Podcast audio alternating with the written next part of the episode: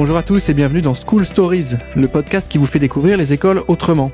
Ces dernières sont en pleine mutation et doivent faire face au changement de paradigme du secteur de la communication. Aujourd'hui, les usages changent, les métiers aussi.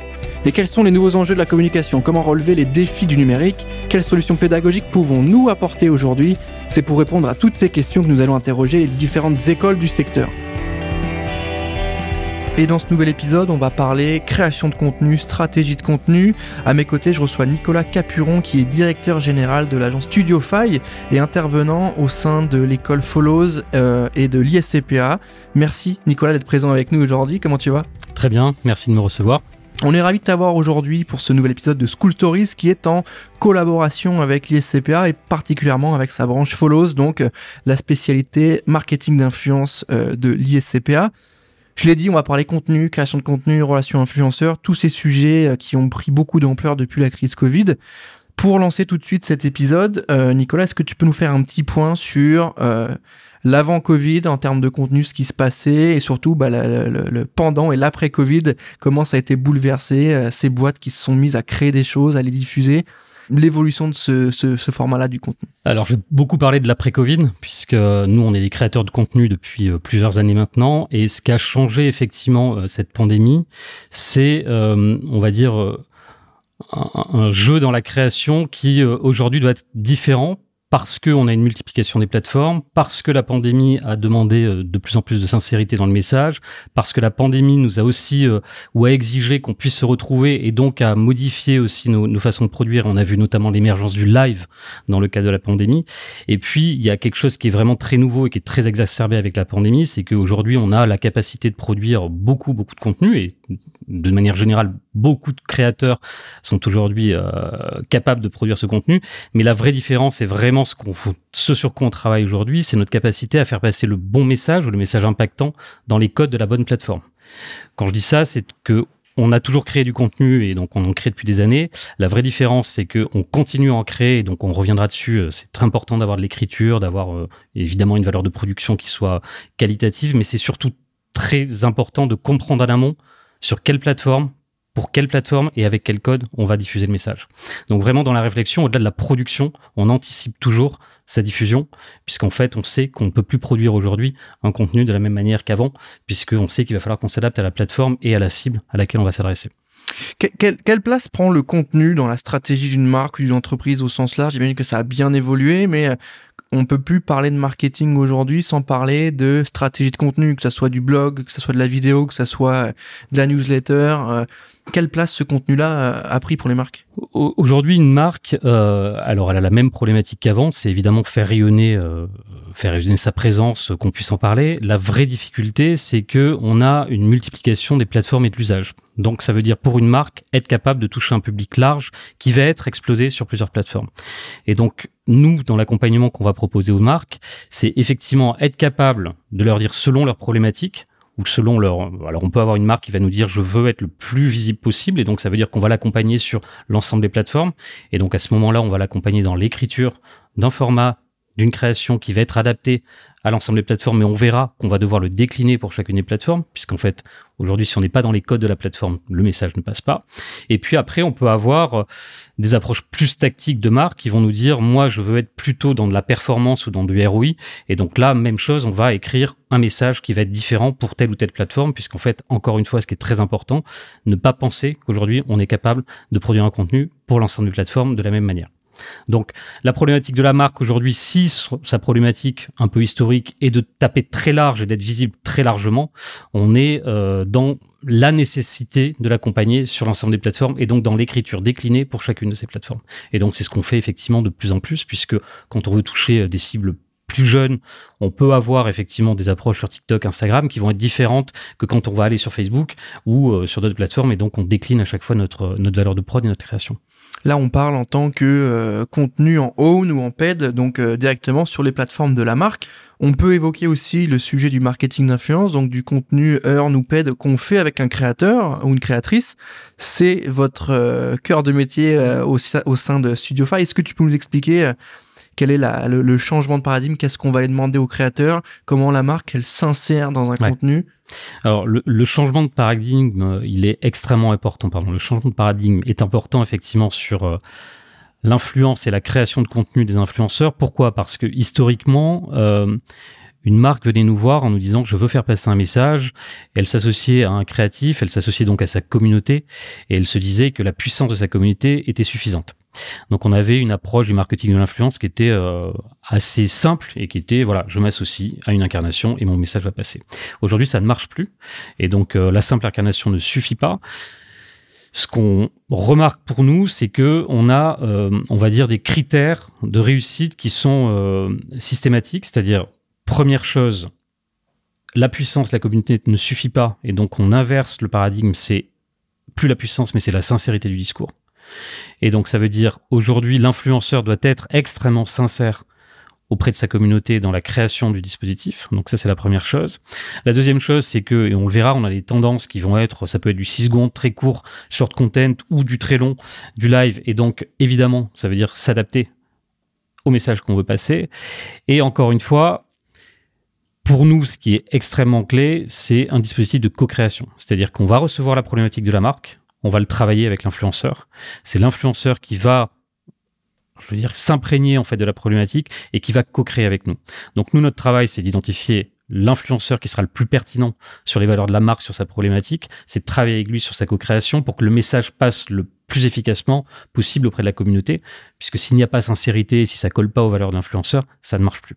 Est-ce qu'il n'y a pas une zone d'incertitude euh, entre le moment où l'annonceur brief euh, l'agence et, euh, ce que le créateur va rendre comme contenu et si oui, est-ce qu'on, est-ce qu'il faut faire avec? Est-ce que c'est le deal du marketing d'influence? Nous, ce qu'on dit aujourd'hui à la marque, c'est faites-nous confiance. Faites-nous confiance à nous parce qu'on va être capable. On travaille au quotidien avec les créateurs, donc d'identifier celui qui sera le plus adapté à votre problématique et celui qui sera capable d'en parler. Et faites-nous confiance surtout pour amener le créateur dans un discours et dans cette sincérité qui va être extrêmement impactant et engageant euh, auprès de la communauté. Et donc, ce qui fonctionne, en fait, c'est quand une marque vient nous voir en nous donnant une problématique un peu générale, qu'on va être capable de la travailler, qu'on va être capable de co-créer avec l'influenceur, qu'on va la partager et que la marque va le valider avec nous. Ce qui ne marcherait plus ou ce qui ne marche pas, c'est qu'effectivement, quand la marque est très arrêtée sur le message, sur la fonction, enfin, sur le déroulé, on va dire, du format, généralement, ça passe pas. Aujourd'hui, d'un point de vue plus global, hein, les marques qui créent du contenu ont évidemment euh, la problématique euh, de, de l'infobésité entre guillemets. Hein, tu vois, entre les contenus comme publicitaires les contenus informatifs, euh, il y a beaucoup de choses. Comment on parvient à faire la différence? Est-ce qu'il y a une recette secrète? En tout cas, est-ce qu'il y a des choses à respecter en termes de production, d'écriture, de diffusion, ce, ce, ce type de choses-là qu'il faudrait avoir en tête? Pour, un contenu au sens large ou... Au sens large, quand tu as une marque et tu as envie de créer, est-ce qu'il y a des choses vraiment à respecter sur les bonnes pratiques? Oui, alors aujourd'hui, en fait, on, a euh, ce que je disais en introduction, c'est que tout le monde peut être créateur. On n'a plus de barrières technologiques, euh, moi je peux l'être, euh, toi tu peux l'être, voilà. Donc la vraie difficulté, et c'est ce qui, et ce qui va faire que le message va passer, c'est d'une part, essayer d'émerger dans un flot extrêmement important et une promesse de contenu qui est extrêmement large parce qu'on a une multiplication des plateformes, etc. Et donc, généralement, nous, en tout cas, notre recette, c'est qu'effectivement, on a beaucoup d'écriture. Beaucoup d'écriture adaptée encore une fois, au code de la plateforme. Donc, c'est-à-dire qu'on a toujours un vrai, vrai levier sur l'innovation. C'est-à-dire qu'on comprend les codes, on sait ce qui va fonctionner, euh, on, sait. Il n'y a, pas de recette, euh, c'est pas systématique, mais en tout cas, on, identifie ce qui va fonctionner en termes de code de plateforme et donc quand on va rentrer dans le dispositif créatif et dans l'écriture en fait de ce format, on va tout de suite intégrer les codes de la plateforme. Donc ça pour nous c'est la première chose, c'est intégrer ces codes de la plateforme. Encore une fois, c'est bien réfléchir en amont sur quelle est la plateforme de diffusion la plus adaptée au message que je veux passer et donc, une fois que j'ai bien défini cette plateforme, ça veut dire que je vais être capable d'écrire euh, le bon message. Et donc, là, ça veut dire avoir effectivement les meilleurs créatifs qui soient capables de comprendre la plateforme, d'écrire un dispositif qui va être clé. Et puis ensuite, c'est évidemment, et donc ça, c'est tout notre métier, c'est d'en assurer une forme de rayonnement. Et donc, c'est toute la diffusion qui va être clé pour euh, faire passer le message le plus largement possible. Encore une fois, avec... Euh, avec le meilleur impact. Et encore une fois, en tout cas, ce qui est très nouveau de notre point de vue, c'est que la sincérité, qui a toujours été un, enjeu clé, aujourd'hui est incontournable. C'est-à-dire que vraiment, s'il n'y a pas sincérité dans le discours, s'il n'y a pas sincérité dans le message qu'on veut passer, il n'y a plus rien qui passe. Est-ce qu'aujourd'hui tu as identifié des tendances de fond? Tu m'as parlé du live. Mhm. Est-ce que tu as autre chose en tête? Est-ce que euh, Bah, 2021 ou même là, ce début 2022, euh, on a des tendances qui sont, euh, on va dire, confirmées avec euh, d'un côté une consommation très snacking et donc du contenu court, puisqu'on le voit, euh, TikTok euh, explose, on a euh, Reels, on a YouTube Shorts, etc. Donc on a une tendance vers euh, du snacking, je consomme euh, très rapidement du contenu et donc ça nous impose dans la façon de créer notre contenu à être extrêmement impactant tout de suite. Et donc, ce qui est super intéressant, c'est que produire du contenu en 6 secondes, ça ne veut pas dire qu'on produit un contenu qui est médiocre. Ça veut dire qu'on doit produire un contenu qualitatif, mais qui va être impactant immédiatement. Donc ça, c'est une première tendance de fond. La deuxième, qui est un peu à l'opposé, c'est qu'on a une surconsommation du live, donc euh, qui est probablement aussi euh, une conséquence de la pandémie. Et donc, on a vu Twitch qui a, euh, sur 2021, explosé euh, dans l'usage. La plateforme était née plutôt sur du gaming. Aujourd'hui, elle est multithématique et nous, on l'aborde comme ça. Et sincèrement, ce qui est assez intéressant, c'est qu'on l'aborde aussi parce que euh, même si devant un live, on va potentiellement avoir moins de monde que devant une vidéo sur YouTube, etc., à la fin, on a quand même un engagement qui est extrêmement fort. Et donc, généralement, selon la problématique, soit du créateur ou de l'annonceur, c'est parfois extrêmement intéressant d'aller vers du live. Et donc, on peut avoir des consommations qui vont jusqu'à une heure. Donc, ça, c'est deux tendances de fond sur lesquelles euh, on travaille évidemment. On a vu aussi euh, le live shopping qui était euh, pour nous quelque chose qu'on regardait depuis euh, 18 mois, qui avait euh, explosé en Corée et qui arrivait euh, très gentiment Mm. en France, mais qui là aujourd'hui s'est installé. Et donc on a cette tendance de fond qui est là. Et puis on a évidemment une tendance, alors il y a un mot un peu clé aujourd'hui qui est métaverse. Donc on, on est déjà sur, on va dire, un traitement de contenu immersif. On le fait avec TikTok, on le fait avec Snap à travers des contenus, des lens, etc. Et donc on est déjà dans de la réalité augmentée. Mais effectivement, nous, notre job, c'est de se dire qu'est-ce qui va se passer après et d'anticiper effectivement le virage d'après. Donc le contenu immersif qu'on a aujourd'hui, il va falloir probablement l'imaginer plus largement dans des environnements de métaverse euh, qu'il faut qu'on anticipe. Et donc ça, c'est une tendance de fond sur laquelle euh, on travaille puisqu'on a déjà des annonceurs qui nous demandent et qu'est-ce que j'en fais? Et où j'y vais, et fait comment j'y vais? Et donc nous, on doit aussi les accompagner là-dedans. ouais, trouver les usages Après, tout ce qui est réalité augmentée, ça fait déjà quand même pas mal de temps que c'est installé et on a des bons gros acteurs qui font des belles belles. Exactement. Au-delà de ça, euh, on l'a dit, tu es intervenant euh, chez chez euh, Follows, donc euh, le, le, le parcours marketing d'influence de l'ISCPA. Est-ce que tu peux nous dire concrètement ce que tu vas venir expliquer aux étudiants? Parce que euh, tu sais, on peut avoir tendance à se dire ils sont jeunes, ils sont nés avec les réseaux, ils connaissent. Qu'est-ce qu'il faut leur apporter en plus? Qu'est-ce qu'il faut leur donner en termes de clés, de grilles de lecture, de connaissances pour en faire des bons professionnels du marketing d'influence? Bah, déjà se rappeler que dans l'influence, c'est effectivement du marketing de l'influence. Donc euh, l'école, elle est là pour former euh, des jeunes autour du marketing de l'influence et donc pas généralement autour de l'influence et donc des influenceurs. Marketing de l'influence, euh, c'est un levier qui est d'une efficacité redoutable aujourd'hui. Un, un- probablement un des leviers marketing dans le digital le plus efficace. Et donc j'ai envie de dire, la première chose, c'est leur rappeler qu'on est sur de la technique. Et donc c'est du marketing. Et euh, la vraie différence, c'est que euh, quand on faisait de la newsletter, du CRM, truc, etc., là, la différence, c'est qu'on travaille avec euh, des gens, des créatifs. Et donc, effectivement, il y a toujours ce volet dans le marketing de l'influence qui va être apprendre à collaborer avec ces créatifs. Et moi, j'ai envie de dire aujourd'hui, dans le marketing de l'influence, L'idée n'est pas juste de se dire tiens je m'associe à tel ou tel créateur parce qu'il me ressemble ou parce que euh, il a un message qui me plaît etc. Ce qui est important pour nous dans le marketing de l'influence encore une fois c'est plutôt d'identifier celui qui va être capable de passer le message. Voilà. Et donc euh, puisque encore une fois on est sur des techniques de marketing, c'est cette capacité à dire tel créateur et nous en tout cas c'est ce qu'on fait chez Studiofy, c'est que euh, on a aujourd'hui un champ des possibles sur les créateurs qui est extrêmement large, mais on est très sélectif on sait celui qui va être professionnel, on sait celui qui va être capable de passer le message. C'est pas parce que euh, il a tout d'un coup euh, une vidéo qui va faire beaucoup beaucoup de volume que ça va être un talent euh, pérenne. Nous, on est plutôt sur de la pérennité et donc c'est en ça pour moi que quand je vais intervenir dans l'école, c'est effectivement leur dire attention, identifiez le bon talent, soyez extrêmement vigilants sur les plateformes, soyez au courant de tout ce qui se passe sur les plateformes, toujours avec de l'innovation, toujours comprendre les codes, comprendre ce qui s'y passe, comprendre les évolutions, etc. Et puis ensuite se remettre sur Mm. Une technique de marketing. Donc être peut-être plus exigeant avec ces mêmes profils qui, parce que euh, ils sont nés avec les réseaux, euh, doivent encore mieux en comprendre les codes et les transformer en, en outils marketing plus que euh, consommation perso. Parce que tu sais, on arrive souvent à ce plus de- exigeant dans le sens où, alors moi j'ai fait du marketing et donc on avait des techniques marketing qui étaient très installées et qui finalement bougeaient peu entre guillemets.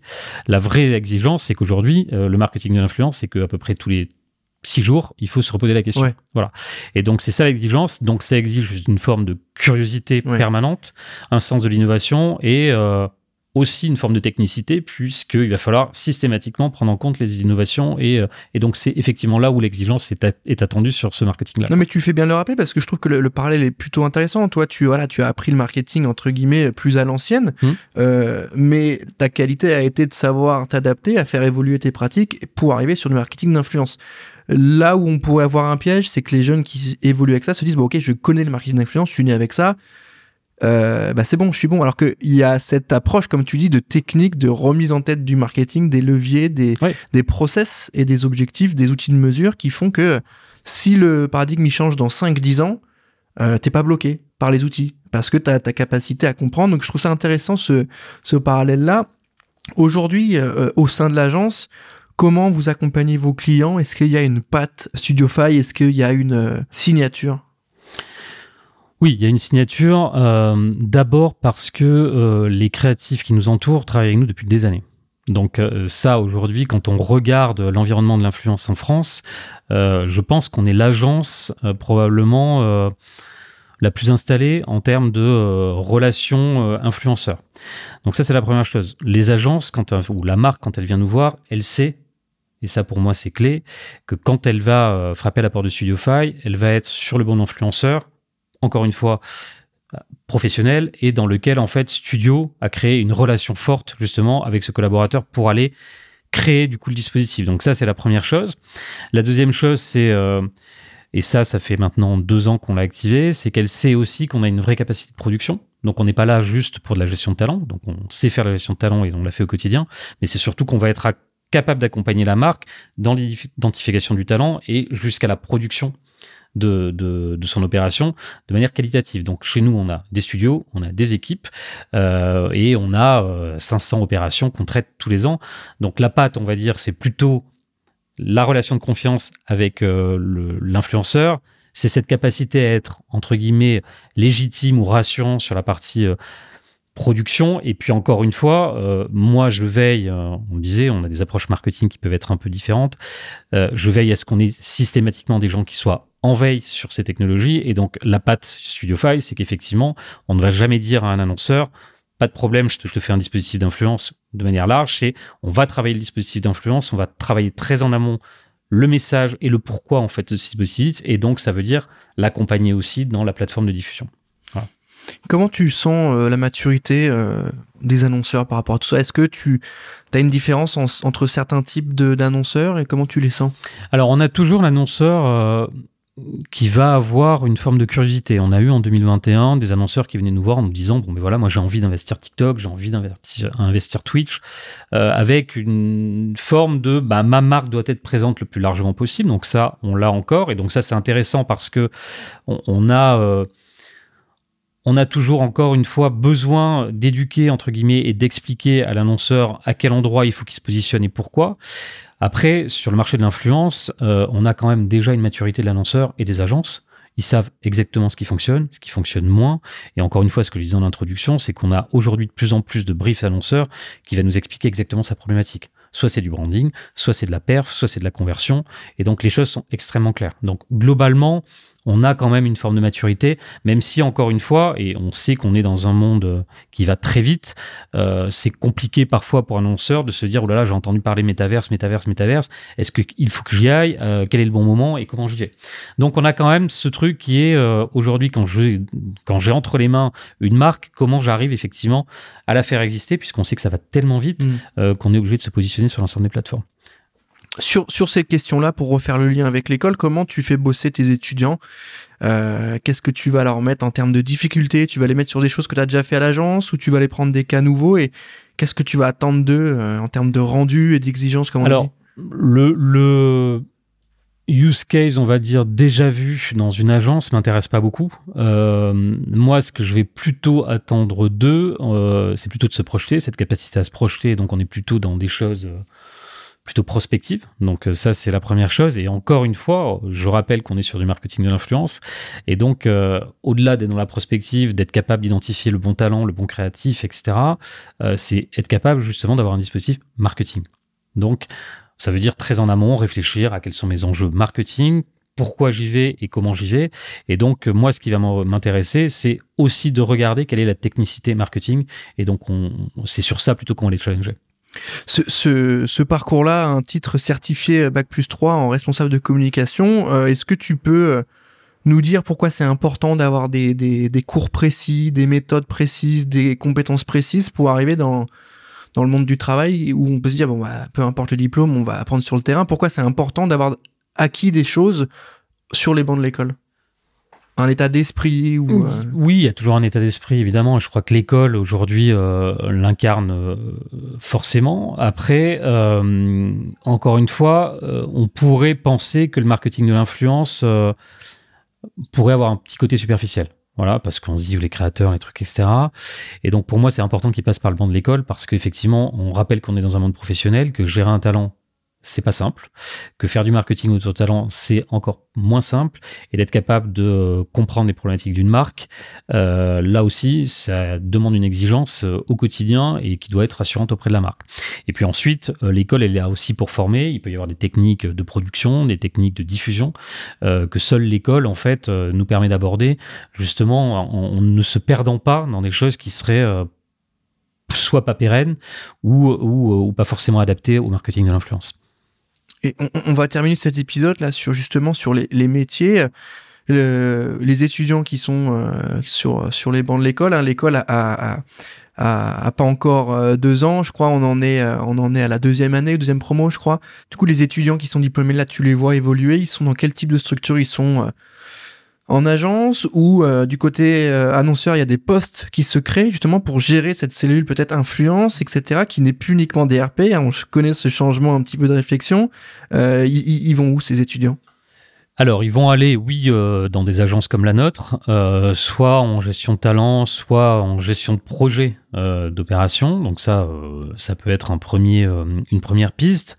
Et puis, oui, le levier de marketing d'influence est intégré chez l'annonceur et dans les agences. Et donc, euh, ils ont un levier important à cet endroit-là aussi. Donc, c'est soit chez nous, agents spécialisés, gestion de talent, production, opération commerciale, soit effectivement plutôt un travail de recommandation auprès des agences et des annonceurs dans leur stratégie d'influence. c'est hyper intéressant. Pour le mot de la fin, euh, Nicolas, est-ce que tu peux nous, nous donner envie euh, de, de, rejoindre l'école, en tout cas de bosser dans cet univers-là de l'influence qui est, euh, voilà, on peut voir ça un peu comme de la jungle, mais au final qui est très codifié, qui est plein de créativité, plus que certains secteurs parfois, parce que les créateurs apportent cette touche-là. Donc le petit mot de la fin pour donner envie de, de venir bosser dans ces métiers-là. Bah, j'ai envie de dire, euh, si vous cherchez une expérience effectivement très créative dans un environnement en émulation permanente, euh, je crois que euh, l'influence est probablement euh, ce qu'il vous faut. Donc, moi j'ai envie de dire, par principe, c'est un secteur qui bouge en permanence, sur lequel on se pose des questions, et c'est surtout pour moi un environnement dans lequel on a des perspectives qui sont extrêmement importantes et sur lesquelles probablement on s'éclatera.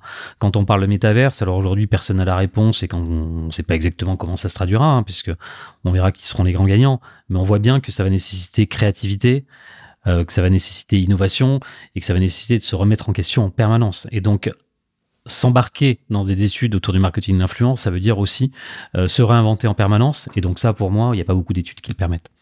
Merci Nicolas, c'est hyper intéressant déjà euh, d'avoir pu euh, répondre à mes questions, d'avoir pris le temps évidemment d'échanger sur ce sujet-là qui est euh, hyper large. Hein. Je pense qu'on aurait pu en faire encore euh, une heure de plus. Donc merci à toi Nicolas déjà. Merci beaucoup.